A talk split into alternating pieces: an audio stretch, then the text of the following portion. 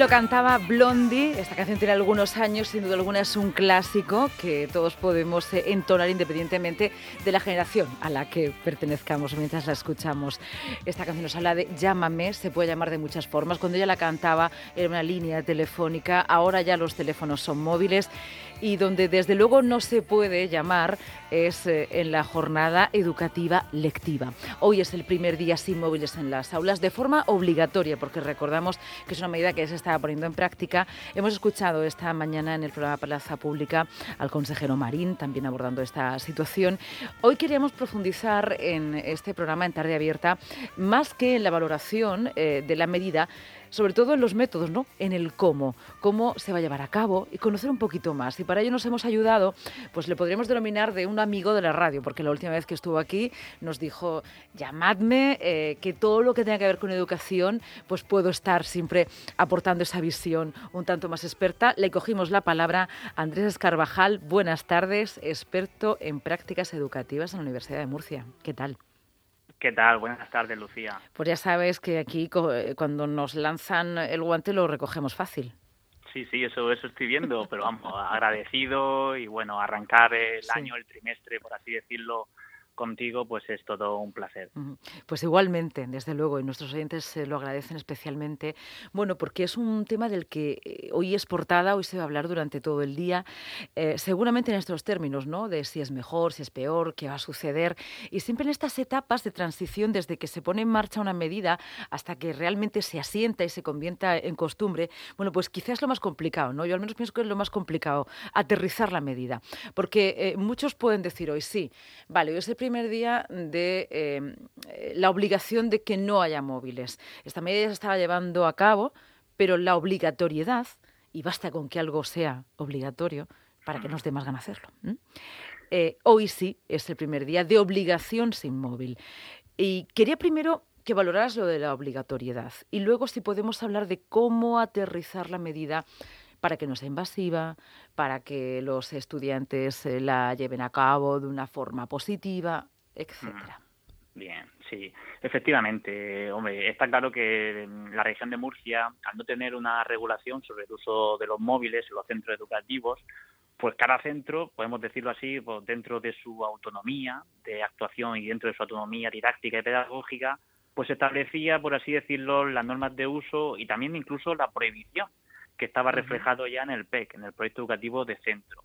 Y también pues ahí se reflejaba que si hacías uso del móvil, pues era con fines siempre didácticos, educativos y por lo tanto también pedagógicos. Bien es cierto que la normativa de convivencia pues ya se tenía previsto y establecido pues este, este tipo de faltas si se usaba el móvil sin fines didácticos.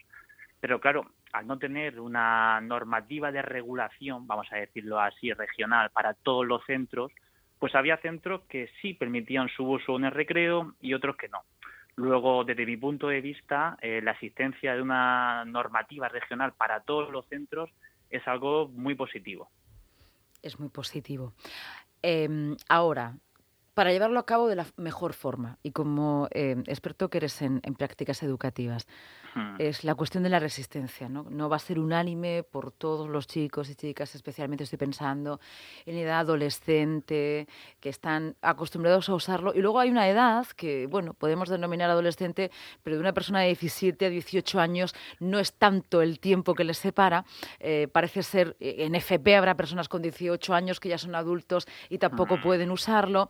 Y claro, ahí sí podemos decir, bueno, es que en el móvil llevo eh, documentos, en el móvil llevo claves. En el móvil llevo parte de mi identidad. Claro. es que, em, el problema, por ejemplo, desde mi punto de vista, no es el uso del móvil, o sea, no es el uso de la tecnología. La tecnología se tiene que utilizar en los centros educativos. Mm. Desde mi punto de vista, el problema es el uso del smartphone y sus aplicaciones y mm. sus redes sociales, por ejemplo, o las apuestas online también.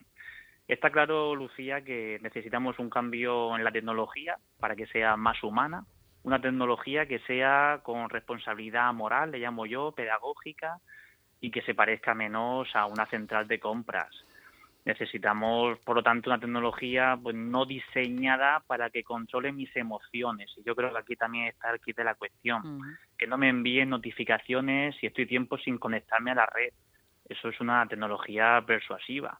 Y eso es querer que sigamos enganchados, pues igual que siguen enganchados a las tragaperras y esto es una técnica que está bien diseñada. En psicología se llama refuerzo intermitente positivo. Luego, por lo tanto, este sí que es el problema para mí, que hay aplicaciones que consiguen que mantengamos una alta atención en esa aplicación, que sigamos enganchados a la red y eso es una adicción. Es que ten en cuenta que en el último informe PISA, más del 30% de los adolescentes, que son los adolescentes de 15 años que tenemos en el sistema educativo, pues estos están admitiendo que se distraen con las pantallas en el aula. Y no estoy en contra de la tecnología en el sistema educativo. Yo creo que se tiene que utilizar realidad aumentada, realidad virtual, de tecnología 3D, pero claro, eh, hay que pensar también de que si, si nos estamos pagando por un producto, el producto somos nosotros. Luego nuestra atención es el producto que venden a los anunciantes. Entonces yo creo que, que va por aquí un poco la medida.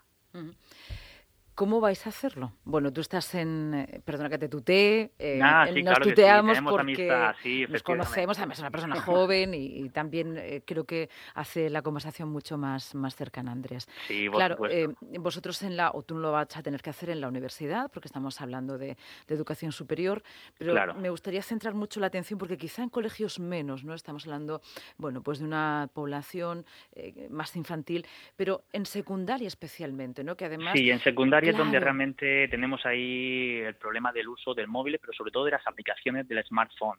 Es decir, eh, está claro que el móvil lo tenemos que llevar ya desde hoy como normativa y menos mal que tenga una normativa regional. O sea, ya no hay agravio comparativo entre centros de que unos sí se puede utilizar en el recreo, otros no. Luego la medida que haya una normativa regional para mí es algo bueno, pero el móvil ya lo tenemos que llevar apagado en la mochila o incluso hay centros que tienen su taquilla para poder dejarlo y así no tenemos el impulso de mirarlo a cada minuto, la excusa de que no, es solo para ver la hora y estar pendiente de las notificaciones, eso distrae muchísimo.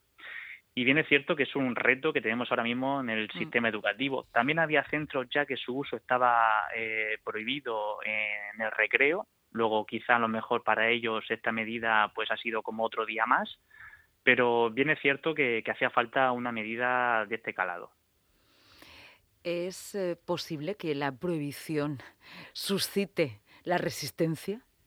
Vamos a ver, si es que cuando mm, eh, utilizamos las redes sociales sin formación, mm. que es lo que yo creo que aquí también está que aquí de la cuestión, o sea, yo tengo que, que ahora intentar realizar un programa formativo sobre el buen uso de determinadas aplicaciones y redes sociales llega un momento en el que también la normativa es un recordatorio a padres y madres de que en horario lectivo no te puedes comunicar con tu hijo o con tu hija si no es a través del teléfono institucional del instituto, por ejemplo, utilizando los canales institucionales.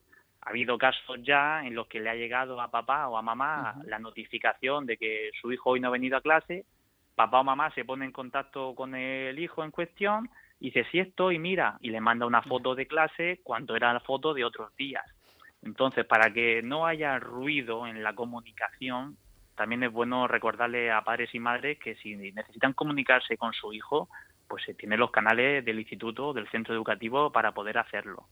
Y sí quiero dejar claro esto, de que tenemos en el sistema educativo, obviamente, el cómo en el desarrollo, está el procedimiento que es muy importante y tenemos muchos retos aquí, pero sin formación y sin pedagogía, pues no vamos a ningún lado. Luego, más formación y más pedagogía, sobre todo para el uso de las tecnologías en el centro educativo. Pero por lo que nos estás diciendo, es también los padres los que deben formarse en cómo usar el móvil con sus hijos en horario lectivo. Pues sí, pues sí, efectivamente. Yo creo que aquí la formación no solo está dentro del sistema educativo, necesitamos también pues formarnos, vamos a decirlo también en, plural, ¿no? En este sentido, en el buen uso de las redes sociales y en el buen uso de la tecnología. Yo no estoy en contra de la tecnología, todo lo contrario, quien me conoce, mis alumnos me conocen bien en este sentido y yo en mi aula pues intento utilizar todo tipo de soporte y utilizar todo tipo de espacios que puedo llevar a cabo en las aulas de la Universidad de Murcia, tanto hiperespacio como hipermedia como hiperrealidad, que es lo que te he dicho, ¿no? La realidad aumentada e incluso el uso del, del móvil, pero claro, estamos hablando de una población adulta, una población que ha tenido también asignatura en el buen uso de las tecnologías aplicadas a la educación y no es, por ejemplo, como un chaval de 14 o 15 años. Nos queda mucho, mucho que aprender en este sentido y creo que estamos hablando ya de algo mucho más integral. ¿no? Hoy es el primer día sin móviles en las aulas, ponemos el foco en los estudiantes, en el estudiantado, en si les va a dar ansiedad o no, en cómo llevar a cabo la medida, pero hay algo importantísimo y es que el profesor o profesora que es referente no puede estar mirando el móvil en clase y el padre o la madre no puede estar llamándole. Claro, yo creo que esta medida eh, no es un tirón de orejas solo a los chavales, ni mucho menos. Creo que es un tirón de orejas a la sociedad en su conjunto, en el buen uso que tenemos que hacer del, del móvil, pero el móvil como, como smartphone, no como el móvil, porque el móvil como tal de comunicación eficaz, inmediata en distintos países y demás, pues estamos viendo que es alucinante y es un avance. Incluso hay aplicaciones tecnológicas municipales y nacionales de distintos ministerios que no podemos vivir sin la tecnología. La tecnología tiene que venir para ayudarnos.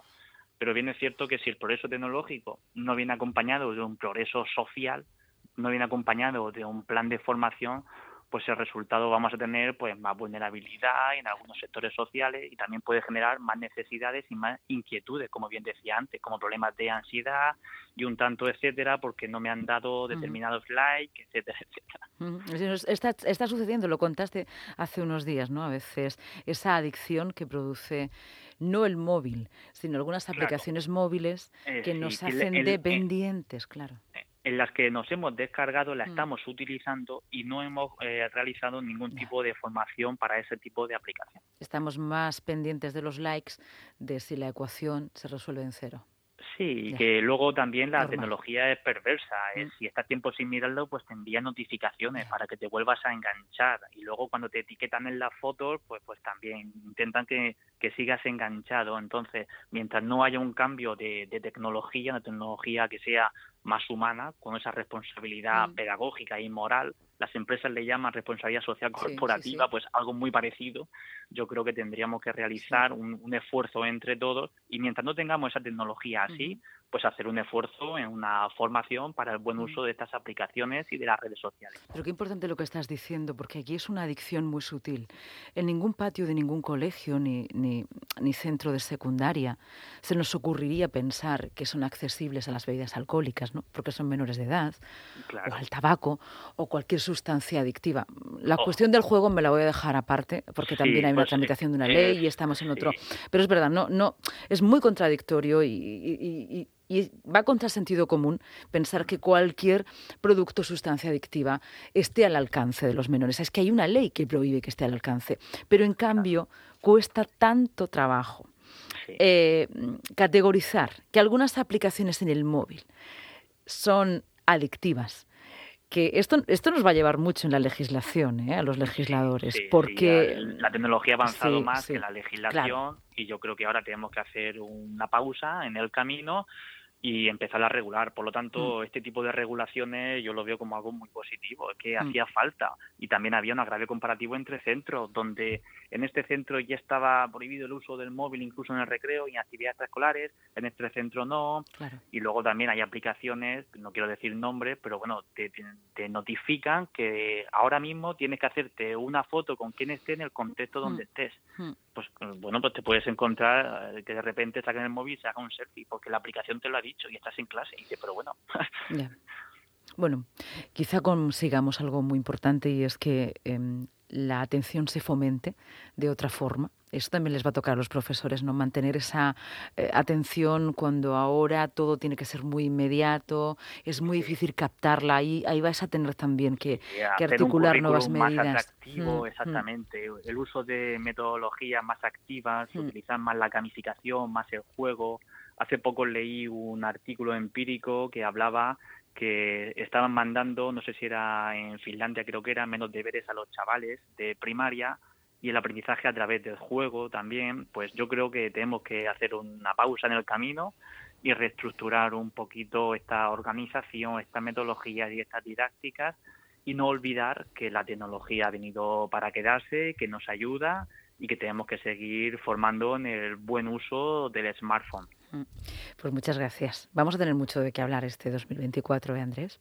Pues nada, pues un, placer, un placer hablar contigo siempre. Igualmente. Por cierto, en nuestra aplicación de Onda Regional no vas a tener esas, esas notificaciones que no te la hagan compatibles con la vida. Esto lo digo para todos nuestros oyentes. Pueden escucharnos ahora, luego en el podcast, cuando lo deseen, y no somos nada invasivos. Efectivamente. Hay, hay, aplicaciones que funcionan muy bien, que hacen un buen uso y que no son nada que para controlar nuestras mm. emociones ni nada. Nada, nada. Somos muy sanos, lo digo por quien vuelva a escucharnos otra vez en nuestro podcast. Gracias, Andrés. Buena tarde. A vosotros, como siempre. Buenas tardes.